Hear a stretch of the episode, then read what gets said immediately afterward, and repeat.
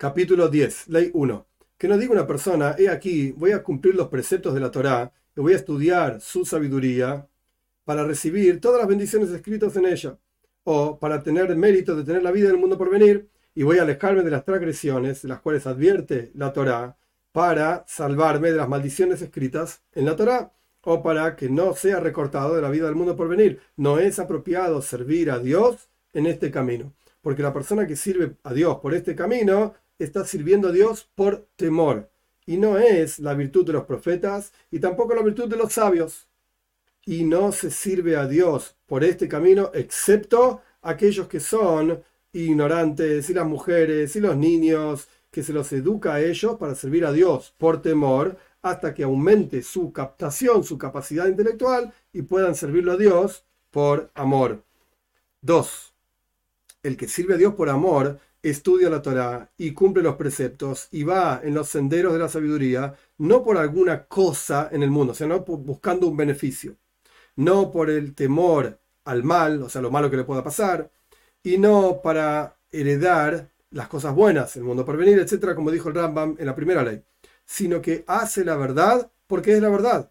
Y al final, lo bueno va a venir por causa de la verdad, pero la persona lo único que hace es la verdad porque es verdad cumple los preceptos porque son los preceptos de Dios, etc. Y esta virtud es una gran virtud y no todos los sabios tienen el mérito de llegar a ella. Y es la virtud de Abraham vino, Abraham nuestro patriarca, que Dios mismo lo llamó mi querido, porque no servía a Dios, sino por amor a Dios. Y esta es la virtud que Dios nos mandó a través de Moshe, por cuanto está escrito, amarás a Dios tu Señor. Y en el momento en que la persona ama a Dios el amor adecuado, inmediatamente observa los preceptos por amor a Dios.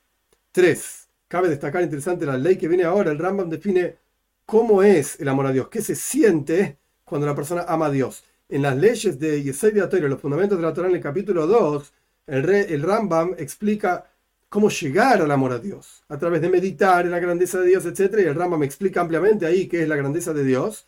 Pero acá el, Rambam está explicando ¿Qué es el amor a Dios? ¿Cómo se siente el amor a Dios? Tres, entonces. ¿Cómo es el amor adecuado? Es que la persona ame a Dios un amor muy grande, muy profundo, muy fuerte, dice el Rambam, hasta que el alma de la persona esté unida en amor a Dios y surge que la persona está ocupada, está pensando en el amor a Dios siempre, como si estuviese enfermo de amor. Es decir, su inteligencia, su mente no está libre del amor a Dios, como si fuese una mujer, y la persona está todo el día pensando, el hombre está todo el día pensando en esa mujer. Tanto cuando está sentado, cuando está levantado, en el momento en que está comiendo, en el momento en que está bebiendo, más aún, que esté el amor a Dios en el corazón de aquellos que lo aman y se ocupan de este amor a Dios en forma constante, como, como dice la Torah, con todo tu corazón y con todo tu alma. Y esto es lo que dice el rey Salomón en forma de ejemplo, porque estoy enferma de amor. En el Cantar de los Cantares, el capítulo 2, el versículo 5. Y todo el Cantar de los Cantares, Shira Shirim, es un ejemplo para este asunto. 4. Dijeron los primeros sabios, quizás la persona va a decir, yo voy a estudiar Torah para ser rico, para que me llamen rabino, para que reciba recompensa en el mundo por venir. Entonces, para que no pienses así, viene la Torah y dice, hay que, para amar a Dios, le amas a para amar a Dios estudias Torah.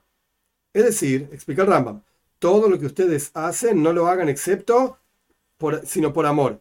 Y más, dijeron los primeros sabios que hay que, el versículo dice en los Salmos, el Salmo 112, el versículo 1, en sus preceptos desea mucho. Los preceptos, explica el Rambam, y no la recompensa de sus preceptos. Y así los grandes sabios le mandaban a los inteligentes de sus estudiantes y los sabios, interesante, el Rambam enfatiza, los, estudiantes inteligentes.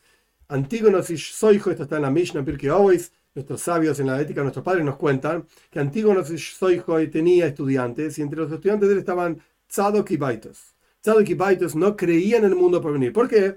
Porque justamente Antígonos y Soijo dice en el primer capítulo de la ética de nuestros padres, no, no sean como los sirvientes que sirven al maestro en aras de recibir recompensa, sino sé de los sirvientes que sirven al maestro no en aras de recibir recompensa. Y ellos pensaron, ah, entonces no hay recompensa, no hay mundo por venir, no hay espiritualidad. evidentemente el Rambam nos está llamando, no eran de los estudiantes inteligentes. Por eso, volviendo al texto de Rambam, así los grandes sabios mandaban a los, inteligentes de sus estudiantes y los que tenían cabeza, por así decir, en particular, no sean como los sirvientes que sirven al maestro en, mérito, en aras de recibir una recompensa, un premio, sino que, sé, sino que, ¿por qué es el maestro? ¿Por qué no tenés que servir? Porque es el maestro. Y entonces es adecuado servirlo, es decir, sírvanlo por amor. Así explica el Rambam, esa Mishnah, esa enseñanza, en el primer capítulo de la ética de nuestros padres. 5. Todo el que estudia Torah para recibir una recompensa o para que no le lleguen los castigos mencionados en la Torah, esto se llama una persona que estudia Torah shelo lishma, no en aras de la Torah. Y toda aquella persona que estudia Torah no por temor y no por recibir recompensa, sino por amor al Señor de toda la tierra que mandó estudiar Torah, esto se llama una persona que estudia Torah lishma, en aras, en nombres de la Torah. Y dijeron nuestros sabios, siempre la persona debe estudiar Torah, incluso si no es en aras o en nombres de la Torah, porque a partir de que la persona estudia Torah no en aras de la Torah, no en nombre de la Torah, con el tiempo va a llegar a estudiar Torah en nombre de la Torah, en aras de la Torah. Por lo tanto, cuando se les enseña a los niños, a las mujeres y en general a los que son ignorantes, no se les enseña a ellos excepto a servir a Dios por temor, para recibir recompensa, hasta que aumenta su capacidad intelectual y son sabios y tienen más sabiduría y se les revela este secreto de servir a Dios por amor a Dios, poco a poco y se los acostumbra en este asunto con calma hasta que lo captan, lo entienden y sirven a Dios por amor. 6. Es algo sabido y claro que el amor a Dios no se une al corazón de la persona, sino hasta que la persona se ocupe y piense en esto en forma constante como corresponde y deje todas las cosas del mundo excepto el amor a Dios, como dice la Torá, de la siguiente manera, con todo tu corazón y con todo tu alma. No se ama a Dios excepto con el conocimiento con el cual se conoce a Dios. A partir de conocer a Dios, como el Rambam dijo en las leyes de fundamentos de la Torá, en el capítulo 2, si no recuerdo mal, no se ama a Dios excepto conociéndolo.